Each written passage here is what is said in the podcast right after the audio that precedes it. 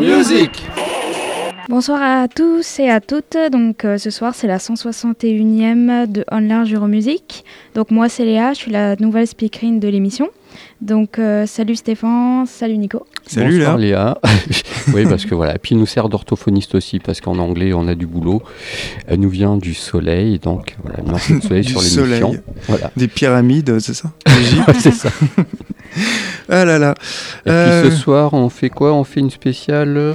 Euh, Amphétamine Reptile Records. Voilà, Voilà. je vais laisser à Nico les soins de présenter ce Bah oui, euh, parce que euh, ça faisait un petit moment, euh, fin 2017, on a fini sur nos tops, mais ça fait un petit moment qu'on n'a pas fait un label. Oui, on avait fait ça. Shannon Voilà. Wright, une émission spécialisée. Voilà. Et puis je connais mal ce label, donc je te laisser parler quoi. Ouais, alors en fait, Amine Reptile Records, c'est une maison de disques. Euh, on la nomme plus souvent en fait par son euh, diminutif, souvent Amrep, c'est plus comme ça qu'on le voit. Alors c'est Tom Alzheimer qui a fondé Amrep en 86 dans l'État de Washington. C'est un ancien marine de l'armée américaine. Et il jouait dans le groupe euh, Halo of Flies. Ouais. dont tu vas parler à un moment donné. Au départ, Amrep, ça a été créé plus pour reberger euh, les disques de son groupe, puis rapidement son catalogue s'est enrichi, s'est élargi avec des groupes euh, comme les Melvins, comme Helmet ou Shockbore. Et euh, ensuite, Amrep a déménagé à Minneapolis et le, bah, le label va devenir en fait une référence de la musique américaine underground des années 90. Alors de nos jours, euh, l'activité du label, euh, bah, elle est vraiment très réduite. hein, euh, Ouais. il signe plus aucun groupe depuis les années, la fin des années 90. En fait, le label, il sert plus à la sortie d'enregistrements qui sont rares, des groupes qu'il a déjà Ouais, dans son label. Un shop, un shop. et C'est ça, ouais, c'est surtout ça, ça sert à écouler le, le- le stock de, Ouais, de- besoin des labels qu'il hein, avait. Ouais, c'est ça. Mais aussi, ça sert euh, pour, le, comme je te disais, les enregistrements rares, notamment les Melvins qui servent de- du label un peu pour sortir tous les Ouais. trucs euh, 45 tours un peu collector euh, qu'ils ont. euh, ils s'amusent un peu avec le label. Mm. Mais sinon, bah, l'activité est réduite. Ouais, ça fait 25-30 ans qu'ils est- qu'ils sont formés en quelle année? En 84, tu disais? 86. 86 Mais bon, depuis euh, fin des années 90, euh, Ouais, c'est un ouais. peu en sourdine. quoi. Ouais, je crois qu'ils avaient fait une tournée dans les années 2000, en 2010, je crois, pour les 25 ans. D'accord. Tu me avec l'apprends. différents groupes qui ont tourné, euh, voilà quoi. Bon, on va attaquer euh, notre sélection du coup. Ouais, alors j'ouvre la sélection avec euh, quel groupe? Gu- Guzard. Voilà, qui est un groupe des frères Biman. Ils venaient de Minneapolis, donc bah, de toute façon, la plupart des groupes qu'on va diffuser euh, viennent de Minneapolis, vu que le label a été implanté là-bas. Ouais. Ils faisaient du rock, euh, rock noise, donc pareil, le- la plupart des groupes du label, c'est un peu du rock noise, noise un peu crado. Euh, ils se sont formés en 91 pour seulement 5 ans d'activité et 3 albums. Le- ils sont tous sortis chez Amphétamine Reptile. Donc pareil, on va retrouver un paquet de groupes euh, perdus de vue hein, Ah là-dedans. bah oui, quasiment tout. hein, Ouais, magasin. quoi. Pas tout, mais presque. Et euh, c'est un super groupe qui plaira aussi bien aux fans d'Elmet qu'à ceux de Fugazi. Mhm. Et le titre qu'on va écouter, c'est le titre Donc euh, Ditch Diggers 2. qui est issu de leur premier album Get a Witness, sans doute l'album que je préfère. C'est un album qui est sorti en 93, donc chez Amrep, ça va sans dire. Voilà. Et puis pour ma part, on va écouter donc groupe. God Bullies. Alors God Bullies, donc euh, encore une fois, existé, qui ont existé de 86 à 95. Ils ont dû sortir une dizaine, dizaine d'albums, c'est du noise. Mhm. C'est un groupe qui, a pas, qui, est un peu, euh, qui est peu connu, mais qui a quand même un statut de groupe culte, surtout aux États-Unis. Comme beaucoup du label. hein. Voilà, grâce à ces espèces d'hymnes effrayants. Euh, euh, sont sur scène un peu théâtral, c'est un peu, le- un, peu le bar- un peu le bordel quoi sur scène. C'est parfois même exagéré, mais c'est c'est- c'est très très bien. Qu'est-ce que je vous propose comme titre? On va écouter le titre I Want to Kill You. extrait de l'album War to Kill You, qui doit être euh, ce qui est sorti en 91, je crois. Pour illustrer tout ça, et puis nous allons continuer après à explorer ce label. Et c'est parti pour Guzard.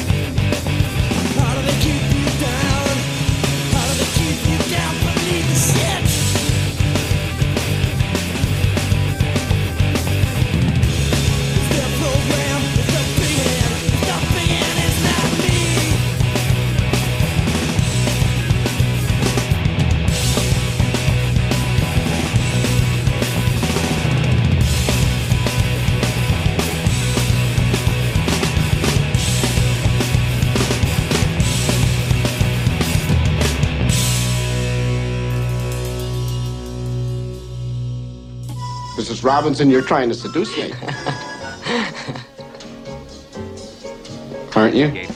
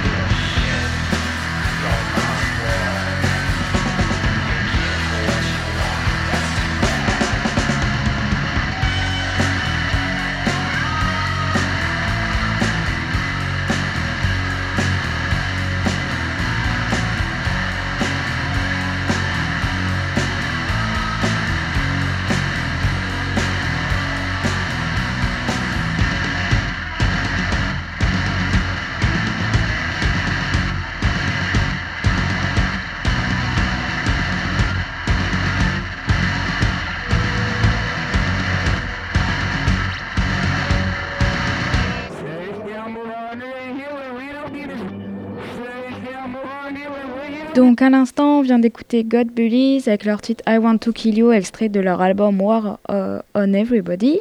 Et avant, c'était Guzard Ditch Diggers 2. Et puis à propos de God Bullies, ils sont reformés en 2000 euh, brièvement pour quelques dates. Et puis après en 2010, on fait une petite tournée qui coïncidait avec les 25 ans d'existence du label. Puis on continue avec, euh, on continue d'explorer tout ça. Eh ben vas-y, c'est à toi de nous présenter un groupe qui m'est cher. Oui, qui nous est cher à, à tous pas les mal de monde. Ouais. C'est le groupe Shockboard. Shockboard, c'est un groupe américain, mais plus précisément de Hawaï. Donc Exact. une petite île où musicalement ils s'ennuient un petit peu. Juste avant, avant de s'appeler Shockboard, ça s'appelait Danaline, ils ont fait un 45 tours. Mais on y reviendra, je garde ça sous le coude pour euh, une rubrique euh, dans l'émission classique, la rubrique perdue du Oh, Alors. j'en ai déjà diffusé. hein. On. Danaline? Ouais, du Shockboard, il me semble. Celui-là d'ailleurs. Dans le groupe avant, ils existaient. Ah oui, celui-là, d'accord, Ah oui, c'est pour ça que je garde pour ça sous le coude. Ok. Je garde des cartouches un peu. Prévoyant. Alors, qu'est-ce que je veux dire sur Shockboard? Shockboard, c'est euh, un groupe euh, mythique et culte euh, qui était, la légende dit c'était le groupe préféré de Kurt Cobain. Mais bon, on a dit tellement de choses que je ne sais pas, il a dû avoir 4000 groupes préférés comme nous, en fait, finalement. C'est ça. C'est possible. hein. Alors, c'est du rock noise, mais aussi un peu.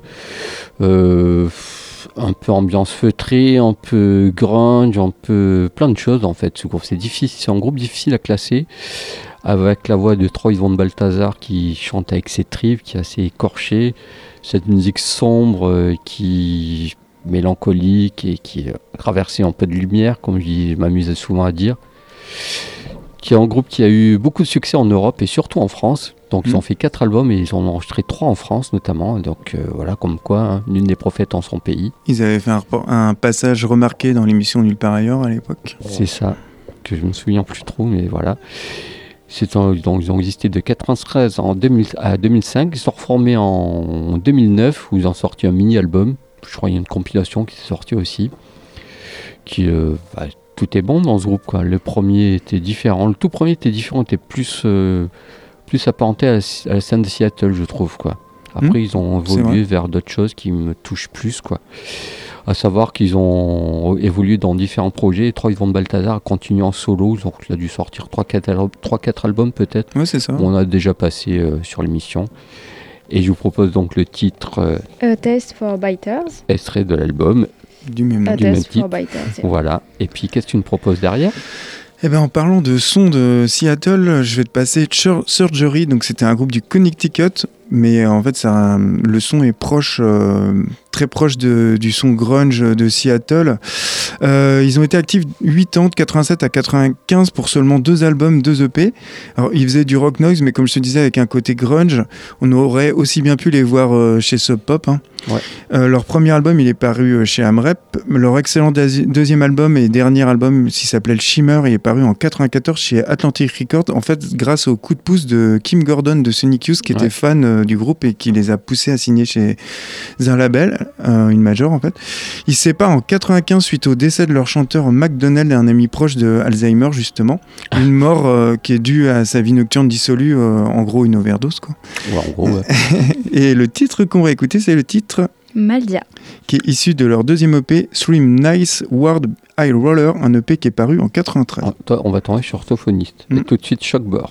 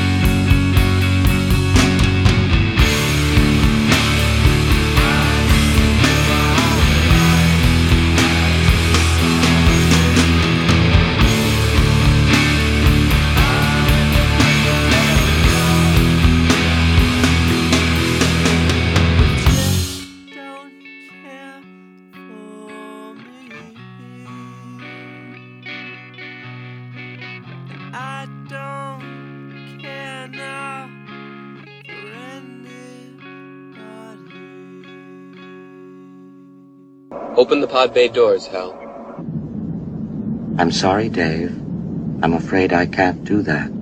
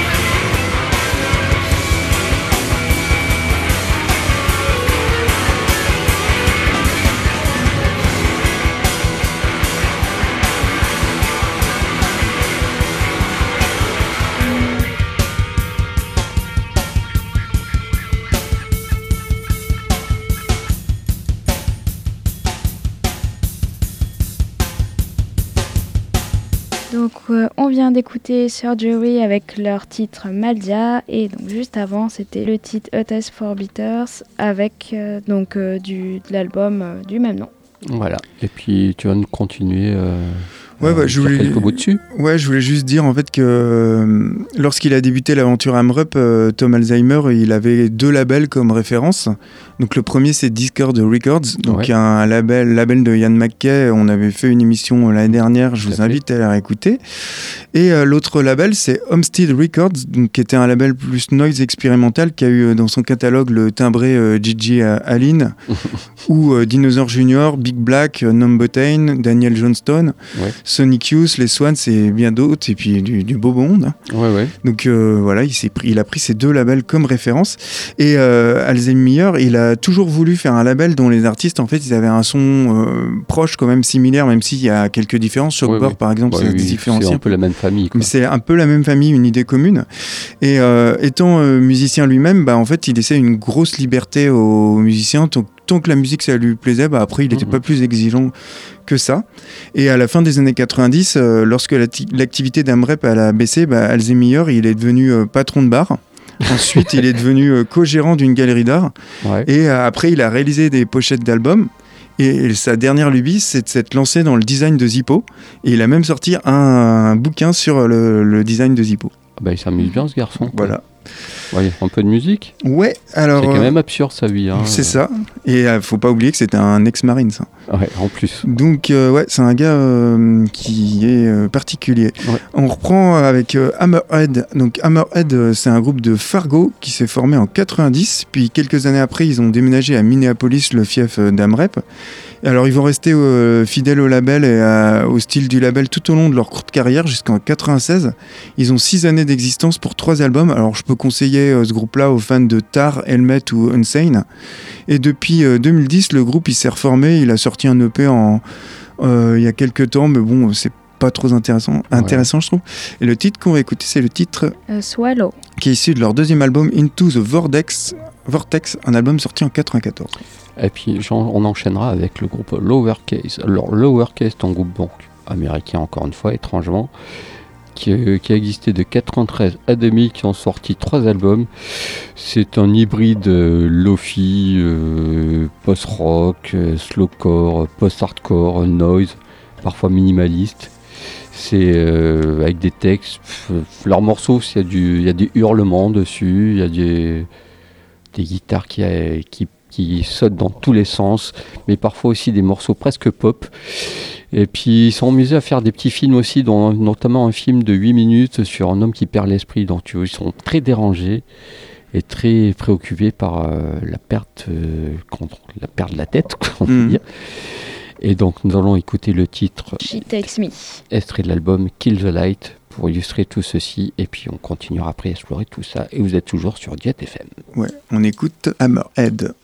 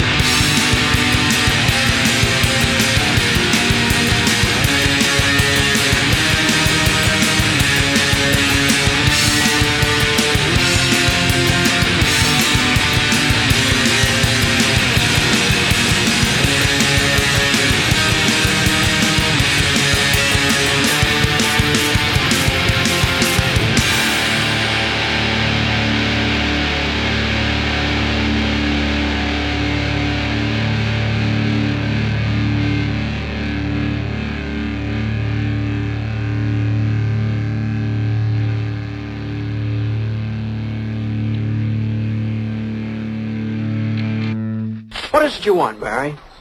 What do you want? You, you want the moon? Just say the word and I'll throw a lasso around it and pull it down.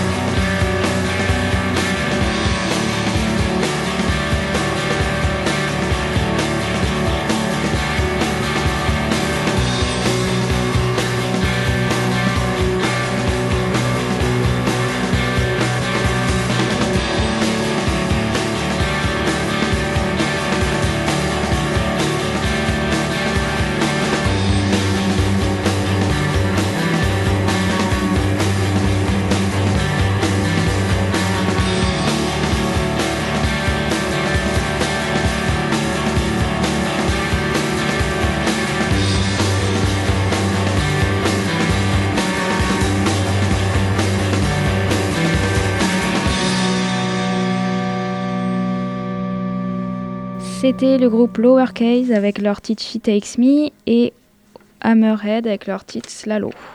Puis on enchaîne avec une petite rubrique encore de la musique. Forcément, ce sont des émissions musicales. Je propose Lydia Lunch. Lydia Oui. Lunch euh, with Off, qui est un groupe euh, du label aussi. Bah, c'est euh, Al euh, Fly, c'est le groupe de Tom Alzheimer, justement. Voilà, c'est ça. Donc sur le label, en fait, comme tu disais avec les Melvins, mais les autres groupes aussi ont fait des espèces de rencontres C'est avec ça. des albums, des EP. C'est ce qui est intéressant d'ailleurs. Quoi. Et donc là, notamment cette rencontre avec Lydia Lunch. Lydia Lunch est une américaine qui est en activité depuis 76. C'est un peu une icône euh, du rock indé, on peut dire ça. Carrément. ouais. Qui est chanteuse, écrivaine, euh, poétesse, euh, actrice, euh, Militante. militante, journaliste, féministe, punk, euh, noise, enfin Ouais, plein c'est de ça. choses en même temps, euh, qui est toujours restée indépendante, qui reste, qui est vraiment l'esprit indépendant. Un les stars comme on peut dire euh, Kim Gordon pour être sa copine par exemple, Bah, elles sont amies d'ailleurs. quoi. Mhm. C'est une carrière qui est faite de rencontres, de collaborations diverses et variées parce qu'on la retrouve sur une trentaine d'albums quand même. Elle a dû tourner dans une trentaine de films, mais pareil, des films fauchés, indés, à moitié expérimental souvent, quoi.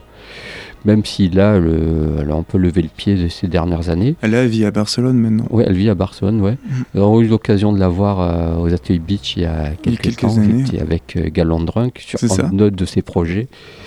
Donc elle a participé, elle a joué avec euh, Sonic Youth, Nick Cave, euh, comme je disais. Puis la liste est tellement longue qu'on va à la terre. quoi.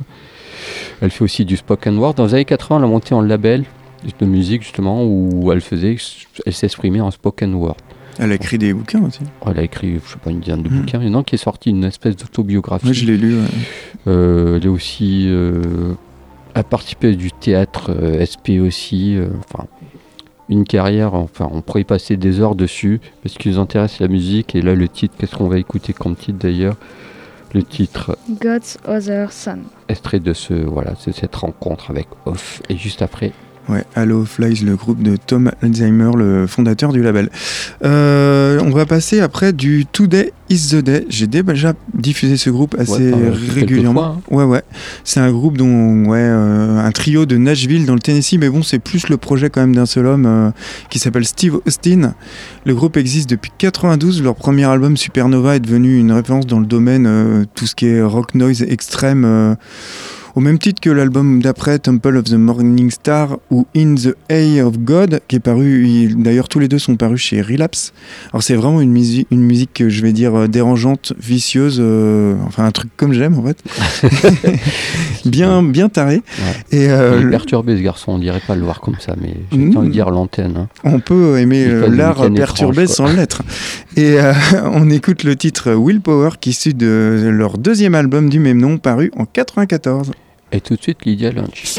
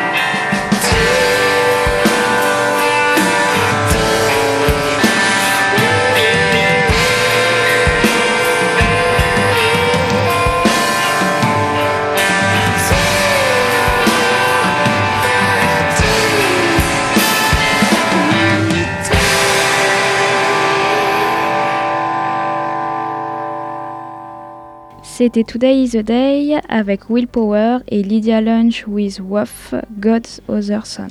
Voilà, puis on va attaquer la dernière partie. Ouais, alors euh, juste avant, euh, je voulais parler d'un DVD. C'est le DVD The Color of Noise qui est sorti en 2015, je savais plus l'année en fait. C'est un documentaire qui retrace la vie d'un gamin impliqué dans le punk har- hardcore qui s'engagera dans les Marines, qui va jouer après dans différents groupes avant de monter un label qui deviendrait culte. Donc Voilà. c'est euh, Tom Alzheimer. C'est passionnant et à travers une dizaine d'interviews et d'images d'archives, on retrouve les, les formations du label et en fait tous les dessinateurs avec qui il collaborait parce qu'il faut Mhm. pas oublier qu'il dessinait aussi. Ouais, ouais, ouais. Voilà. Alors, en peu de musique, qu'est-ce que tu proposes? Ouais, je vais parler des Causes, un groupe que j'ai déjà diffusé, un Ouais, groupe ouais. de Minneapolis aussi. Ils ont été actifs de 97 à 98 et c'est selon moi le groupe le plus doué du catalogue AmRep euh, avec les Melvins dont tu vas parler. Ouais. C'est un groupe qui est vraiment mésestimé à mon sens et pourtant euh, vraiment génial. Il mélangeait parfaitement euh, aussi bien le punk, le blues que le son noise. Ils ont eu une discographie mais vraiment sans faute de goût. Je conseille mais alors tout quoi. Mais bon, plus particulièrement comme l'album euh, Cunning Stunts, c'est qui est paru en 92 ou euh, Sexy Pea Story qui est sorti l'année d'après, deux chefs-d'œuvre euh, bah, qu'on retrouve au catalogue AmRep. Mais tu vois, je vais pas diffuser, ça aurait été trop facile, un, titre de ces deux albums. J'ai diffusé le titre Il Shisksa qui est issu de leur neuvième album et dernier album Sorry in Pig Minor qui est paru en 98. Et puis pour ma part, moi, ça sera la rencontre Melvins Butcherhead. Comme tu disais au début, Melvins sont profité de ce label pour sortir quelques, quelques collaborations. C'est ça, ouais. Et donc, c'est une collaboration avec le Butcherhead. Donc, Melvins, je vais pas en parler. Je vais pas parler de Tahiti Bob ce soir, qui en parle suffisamment et bien mieux que moi. Le Butcherhead, je vais vite euh, en parler. Donc, euh, le Butcherhead est en activité depuis 2007, qui a sorti un album l'an dernier, qui, bon, qui m'a moins parlé. C'est une espèce d'hybride euh, punk, euh, garage, euh, Riot Girl. Mm. Et donc là, ils ont sorti un EP. Alors, le titre de ce EP, qu'est-ce que c'est ce- C'est The Devil Lived. Voilà, extrait du EP qui porte le titre. Euh, Chaos of Usual. Voilà, merci Léa, heureusement qu'elle est là. Que- Terry euh. Gender au- au- à la voix. voilà, et puis euh, je crois qu'on peut, on est dans les temps, on va se quitter ou on a un petit bonus Oh, on, va, on va écouter les morceaux, puis on verra au retour.